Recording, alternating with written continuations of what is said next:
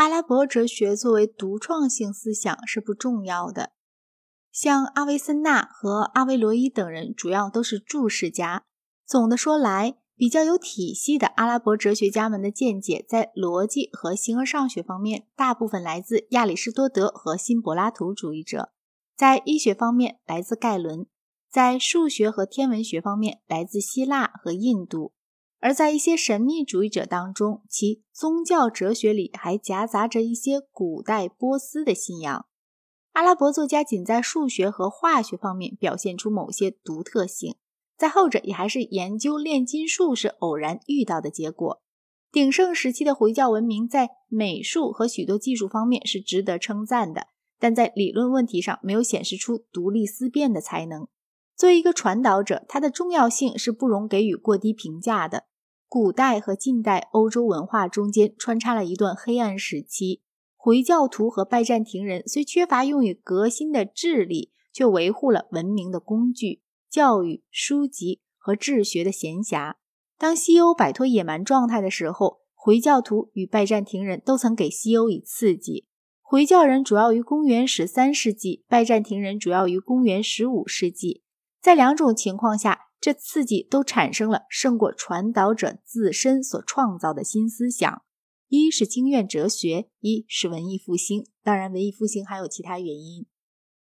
在西班牙的摩尔人与基督徒之间，犹太人形成了有用的一环。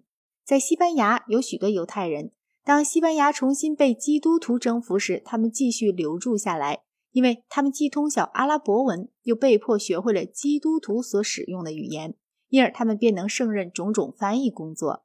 在十三世纪中，另一种渗透方式是由于。回教徒对亚里士多德主义者的迫害而产生的这种迫害，使得摩尔的哲学家们向犹太人那里避难，尤其是避难于普罗旺斯地方。西班牙的犹太人中出现了一位重要的哲学家蒙迈尼德斯，他在公元一千一百三十五年生于科尔多巴，三十岁时去到开罗，并在那里度过了余生。他用阿拉伯文写作，但不久即被译成希伯来文。可能是由于皇帝弗里德里希二世的要求，他的著作于他死后的几十年内又被译成了拉丁文。他给失掉信仰的哲学家们写了一本名叫《迷路者指南》的书，其目的在于调和亚里士多德哲学和犹太神学。亚里士多德是尘世的权威，启示则是天上的权威。但哲学和启示在有关上帝的认识中是殊途同归的。真理的追求是一项宗教的义务，占星术遭到了摒弃。摩西五经不该总以字面上的意义来解释。当字面意义与理性相抵触时，我们应该寻求一种预言性的解释。他反对亚里士多德，主张上帝不仅创造了形式，而且也从无中创造了内容。他写了一篇概述地脉欧篇的文章。在某些观点上，他喜欢这本书比喜欢亚里士多德更多。上帝的本质是不可知的，因为上帝超越了一切言语所能表达的完善。